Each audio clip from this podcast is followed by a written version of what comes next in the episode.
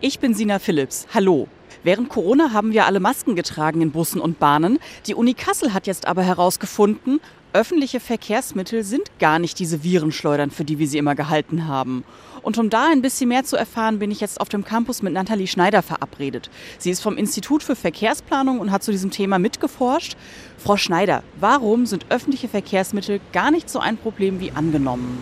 Dadurch, dass in Bus und Bahn eine Lüftung angeschaltet ist, dass es gar nicht so wie ein geschlossener Raum ist, sondern eben ein gut durchlüfteter Raum ist. Und deswegen ist da auch das Infektionsrisiko eben geringer. Das heißt ganz konkret, wie wahrscheinlich ist es denn, dass ich mich jetzt im Bus anstecke? Gering. Also wir haben ja herausgefunden, die Lüftung ähm, bringt richtig viel. Und was man eben natürlich als Fahrgast immer selber machen kann, ist eine Maske aufziehen. Ja, ich gehe jetzt mal von der Uni rüber zur Tramhaltestelle. Und wenn ich mich hier so umschaue, hier steht niemand, der eine Maske aufhat. Vanessa steht hier und wartet auf ihre Verbindung. Ähm, Vanessa, wie machst du das denn? Trägst du noch eine Maske, wenn du Bus oder Bahn fährst? Tatsächlich nicht mehr. Also würde ich krank sein, würde ich eine tragen.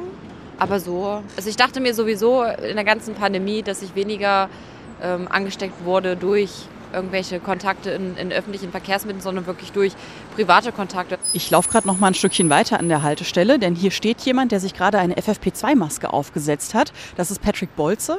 Herr Bolze, warum tragen Sie denn eine Maske, wenn Sie öffentliche Verkehrsmittel verwenden? Aus zwei Gründen, nämlich einerseits zum Selbstschutz. Ich will mich bei anderen nicht anstecken, denn irgendwer hustet ja doch immer.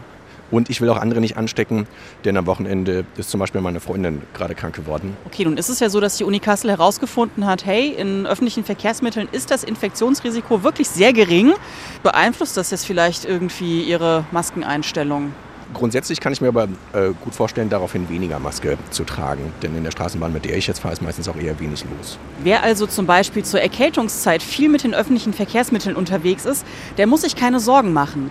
Denn der ÖPNV ist laut den Untersuchungen der Uni Kassel definitiv keine Virenschleuder. Wer aber trotzdem sagt, ah, ich möchte auf Nummer sicher gehen, der kann am besten einfach eine Maske tragen. Sina Phillips aus Kassel.